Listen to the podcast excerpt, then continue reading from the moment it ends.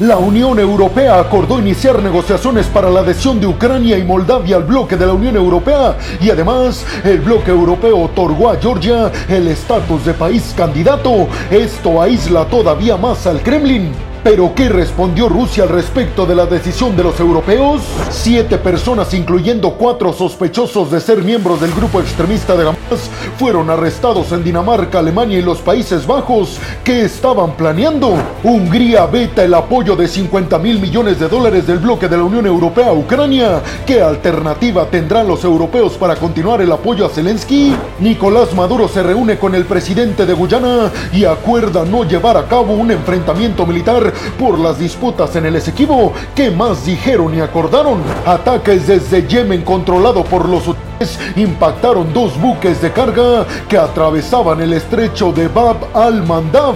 Esto ante una respuesta catastrófica por parte de Estados Unidos. Abróchense los cinturones porque aquí arrancamos. Y vámonos rápidamente hasta el bloque de la Unión Europea, hasta su cumbre que se está llevando a cabo todavía en estos momentos en Bruselas, en la capital de Bélgica, que es conocida ya esta ciudad como la capital de la política europea. Y es que ahí se encuentra el Parlamento Europeo en donde se está llevando a cabo, como ya se los dije, la cumbre de la Unión Europea. La sorpresa para todos es que el día de ayer el bloque de la Unión Europea le concedió a Ucrania y a Moldavia el estatus de países que ya están en conversaciones para adherirse oficialmente al bloque de la Unión Europea, pero además le otorgaron a Georgia el estatus de país que está ya considerado para entrar en conversaciones como ya lo hicieron Ucrania y Moldavia.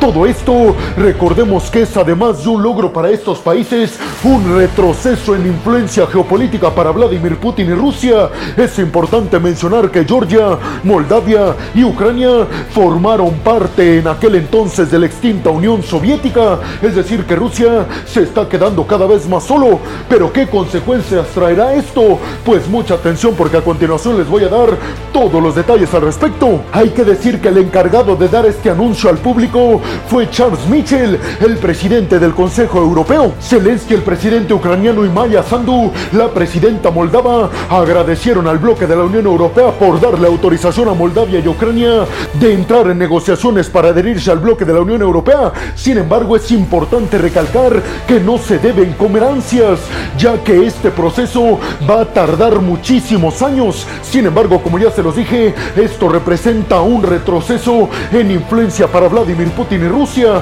porque con esto Moldavia y Ucrania y además Georgia, repito, territorios antes de la Unión Soviética, le están diciendo al mundo que su futuro está cerca de Occidente y no de Rusia. De forma inmediata se pronunciaron desde el Kremlin, específicamente Dmitry Peskov, el portavoz, y aseguró que la entrada a estas conversaciones para la adhesión de Ucrania y Moldavia al bloque de la Unión Europea y el estatus de candidato de Georgia podría hacer que el bloque de la Unión Europea esté bastante desestabilizado Además, advirtió Dmitry Peskov que ahora hará mucho más plausible un posible enfrentamiento entre la Unión Europea y Rusia, precisamente por esto que les comenté anteriormente, porque esto significa que Rusia está perdiendo a tres países que antes formaron parte de su territorio. Es decir, que con esta decisión podríamos afirmar que Vladimir Putin, al menos en el territorio europeo y en general en Occidente, está quedando cada vez más aislado y está provocando lo que tanto temió, empujar a los brazos del bloque de la OTAN y del bloque de la Unión Europea a los países que antes pertenecieron a la Unión Soviética, Moldavia, Georgia y Ucrania, que los tres están siendo invadidos por los rusos. Recordemos que Rusia está llevando a cabo una invasión en dos repúblicas supuestamente autoproclamadas independientes en Georgia, está invadiendo también el territorio autoproclamado independiente de Transnistria en Moldavia y está invadiendo ilegalmente el este, el sur y Crimea de Ucrania. Pero ustedes qué piensan? ¿Creen que con esta decisión Vladimir Putin y Rusia en general se queda más aislada que nunca? Y sobre todo me gustaría conocer su opinión si creen que finalmente Moldavia, Georgia y Ucrania, países ex soviéticos, se van a convertir en miembros del bloque de la Unión Europea. ¿Cuántos años creen que tarde en que se concrete esto? ¿10 o menos años? Y vámonos rápidamente ahora hasta Alemania, pero también vamos a hablar de de Dinamarca y Países Bajos, y es que siete sospechosos, incluyendo cuatro posibles miembros del grupo extremista de fueron arrestados en Países Bajos, en Alemania y en Dinamarca. Esto porque aparentemente estaban planeando un ataque en contra de comunidades judías en estos países. El arresto hay que recordar en qué contexto se da, peregrinos, y es que en estos momentos está llevándose a cabo el conflicto entre Israel que dio comienzo el 7 de octubre después de que los extremistas invadieron de forma ilegal el sur de Israel. Eso provocó lo que ya sabemos, una respuesta israelí Tres de los sospechosos fueron detenidos en Berlín, en la capital de Alemania, y uno más en Países Bajos. Estas cuatro personas, según las autoridades neerlandesas y alemanas, se tiene comprobado que tienen vínculos muy estrechos con el grupo extremista de hay que decir que el portavoz del grupo extremista dijo que estos personajes arrestados en Países Bajos y en Alemania no tenían conexión directa con ellos. Y justamente al mismo tiempo, Dinamarca anunció el encarcelamiento de tres personas también ligadas con el grupo extremista que aparentemente operaban toda una red que pretendía llevar a cabo en contra de la comunidad judía en Europa. Hasta el momento no se ha comprobado si los arrestados en Dinamarca, Países Bajos y Alemania están conectados o son grupos aislados que todos tengan algo que ver con Alemania precisó que uno de los arrestados en su territorio en la capital Berlín fue puesto a cargo por parte de los extremistas de Líbano para tratar de recaudar fondos para poderío militar. Y otro de ellos, aseguraron los alemanes, estaba encargado de llevar a cabo ataques en contra de la comunidad judía en Europa a favor de los extremistas de el servicio de inteligencia de Israel, el Mossad, declaró que los arrestos en Dinamarca habían ayudado muchísimo a desintegrar toda una red pro que está operando en estos momentos en toda Europa. Dinamarca, Países Bajos y Alemania aseguraron que van a aumentar la presencia de la policía en las calles. Todo esto para evitar que se lleven a cabo ataques por parte de grupos o personas ligados a los extremistas les recuerdo que los extremistas continúan asegurando que estas personas no tienen nada que ver con ellos. Sin embargo, los aliados occidentales aseguran que sí tienen que ver. ¿A quién le creemos? ¿Y ustedes qué piensan? ¿Realmente creen que estos arrestos acaben y desmantelen todas las intenciones y toda la red que intentan llevar a cabo que es en contra de la comunidad judía que vive tranquilamente en Alemania, en Países Bajos y en Dinamarca. Y vámonos rápidamente de nuevo hasta Bruselas para continuar hablando de la cumbre de la Unión Europea. Y es que Víctor Orbán, el primer ministro de Hungría, acaba de bloquear la ayuda de 50 mil millones de dólares en asistencia militar para Ucrania que tenía planeado dar el bloque de la Unión Europea. ¿Recuerdan la primera noticia que les di en este video sobre que Ucrania y Moldavia oficialmente habían entrado como países ya en conversaciones para convertirse en miembros de la Unión Europea, pues Hungría votó neutral y se abstuvo de votar a favor o en contra de que Ucrania entrara al bloque de la Unión Europea. Todo esto porque asegura Víctor Orbán, Ucrania todavía no cumple con los prerequisitos para convertirse en un país que inicie conversaciones y negociaciones para convertirse en un nuevo miembro europeo. Sin embargo, aunque en esta votación Hungría se mantuvo neutral, en esta votación de darle a Ucrania 50 mil millones de dólares en ayuda militar si fue bloqueada por Hungría. Y ustedes seguramente se preguntarán, peregrino, ¿es entonces esto cierto de que Europa va a suspender el apoyo militar a Ucrania debido al bloqueo de Hungría en el Parlamento Europeo? Pues déjenme les digo, peregrinos, que esto no es así. Todavía los europeos tienen varias alternativas para enviar estos 50 mil millones de dólares en ayuda militar a Ucrania especificó Olaf Scholz, el canciller alemán, que una de las alternativas es que este dinero no lo dé el bloque de la Unión Europea, sino más bien todos y cada uno de los países por sí mismos, es decir, que Alemania envió una parte, otra parte Francia, otra parte Bélgica y así sucesivamente con todos los países europeos, excepto Hungría, que no quiere ayudar a Ucrania. El Kremlin dijo que la decisión de Víctor Orbán de bloquear los 50 mil millones de dólares a Ucrania en ayuda militar es una decisión fabulosa y dijo que Víctor Orban estaba siendo bastante racional,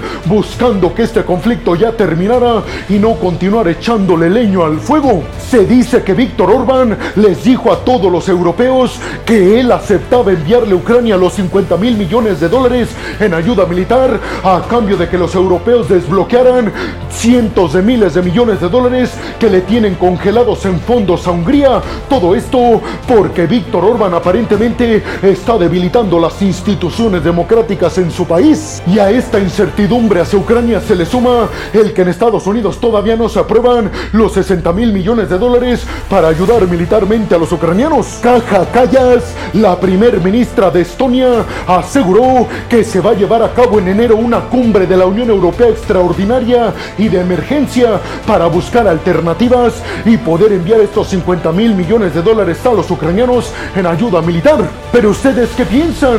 ¿Creen que los europeos envíen los 50 mil millones de dólares en ayuda militar a Ucrania por separado? ¿O creen que acepten el chantaje de Víctor Orban de que a cambio de que Hungría acepte enviar este paquete de asistencia militar a Zelensky y a todos los ucranianos, los europeos descongelen miles de millones de dólares que le tienen congelados en fondos económicos a Hungría, repito, porque supuestamente Víctor Orban está debilitando la infraestructura democrática de Hungría. ¿Ustedes qué piensan? Y vámonos rápidamente con la siguiente noticia para hablar de las disputas en el Esequibo entre Guyana y Venezuela. Y es que para bajar las tensiones que han venido incrementando en las últimas semanas, Nicolás Maduro y el primer ministro de Guyana, Irfan Ali, se reunieron en San Vincent y las Granadinas. Esto para acordar que bajo ninguna circunstancia y bajo ningún escenario se lleven a cabo enfrentamientos militares entre venezolanos y militares de Guyana. Esto, repito, por las disputas por el Esequibo. Las reclamaciones de Venezuela por el Esequibo han aumentado después de que se descubrieron yacimientos gigantescos de petróleo y gas natural. Y las tensiones aumentaron todavía más en estas disputas después de que Nicolás Maduro ordenara a todas las empresas venezolanas que empezaran a producir y a generar petróleo y gas natural en esta región del Esequibo perteneciente a Guyana. Y además, recuerden que Nicolás Maduro llevó a cabo un referéndum en Venezuela preguntándole a los venezolanos si querían adherir como un nuevo estado a Venezuela, el territorio del Esequibo, repito, reconocido internacionalmente por la Corte Penal de Justicia como territorio de Guyana. Maduro calificó como bastante franco y bastante optimista el diálogo con el primer ministro de Guyana y reiteraron ambos que no van a llevar a cabo ningún enfrentamiento y que van a continuar conversaciones en Brasil durante tres meses para ver exactamente qué va a pasar, pero repito, acordaron que no van a disparar ni una sola bala. ExxonMobil y Chevron, dos petroleras y energéticas estadounidenses gigantescas, tienen contratos multimillonarios con el gobierno de Guyana para explotar el petróleo y el gas natural de este territorio del Esequibo. Venezuela ha dicho que estas corporaciones estadounidenses están saboteando el papel de Venezuela y sus reclamaciones por el Esequibo, pero en estos momentos acordaron que van a respetar los mandatos que vengan de organizaciones internacionales como de las Naciones Unidas. Es decir, que en estos momentos podríamos estar en paz pensando en que no se va a desencadenar un nuevo conflicto ahora en América Latina entre Guyana y Venezuela. Pero ustedes qué piensan? ¿Creen que realmente Maduro no va a intentar anexionar por la vía de la fuerza militar este territorio de Guyana? Les recuerdo algo, peregrinos. El primer ministro de Guyana aseguró que aunque Guyana no quiere guerra, sí se va a defender en el dado caso de que sea necesario y que le va a pedir, escuchen bien esto, que le va a pedir ayuda a sus socios estratégicos. ¿Y a quién creen que se refiere? Si pensaron en el tío Sam, pues acertaron. Específicamente se refirió a que Estados Unidos podría entrar en ayuda a, Guyana en contra de Venezuela. ¿Ustedes qué piensan? Y vámonos rápidamente hasta el Mar Rojo para hablar de que otra vez los tíes de Yemen respaldados militar y económicamente por Irán lanzaron ataques en contra de un buque comercial que aparentemente se dirigía a Jeddah, Arabia Saudita, y que le pertenecía a Alemania y que además llevaba bandera de Liberia. Los hutíes aseguran que no iba dirigido a Jeddah, que iba dirigido a Israel. Recuerden ustedes que Estados Unidos ha dicho que los objetivos de por parte de los es atacar a cualquier embarcación que salga o se dirija a Israel. Uno de los buques militares estadounidenses que están en esta región protegiendo a los buques comerciales fueron en ayuda para apagar el incendio que provocó el ataque con un dron militar por parte de los a este buque comercial. Hasta el momento no se reportan daños significativos o personas sin vida. Los dijeron que van a dejar de atacar todas estas embarcaciones en esta región del Mar Rojo cuando Israel detenga su intervención en Gaza. ¿Ustedes qué piensan? ¿Creen realmente que esto podría provocar un enfrentamiento a niveles internacionales? Y sobre todo, ¿creen que este buque se dirigía a Israel como argumentan los o se dirigía a Jeddah, porque si se dirigía a Jeddah están afectando directamente los intereses de Arabia Saudita y eso, créanme, podría hacer que el conflicto escalara. Y bueno, hemos llegado al final del video del día de hoy, les quiero agradecer muchísimo todo el apoyo que me dan, sin ustedes yo no podría dedicarme a lo que más me apasiona en el mundo, así que muchas, pero muchas gracias peregrinos. Sin más por el momento, nos vemos en el siguiente video de Geopolítica. Hasta la próxima.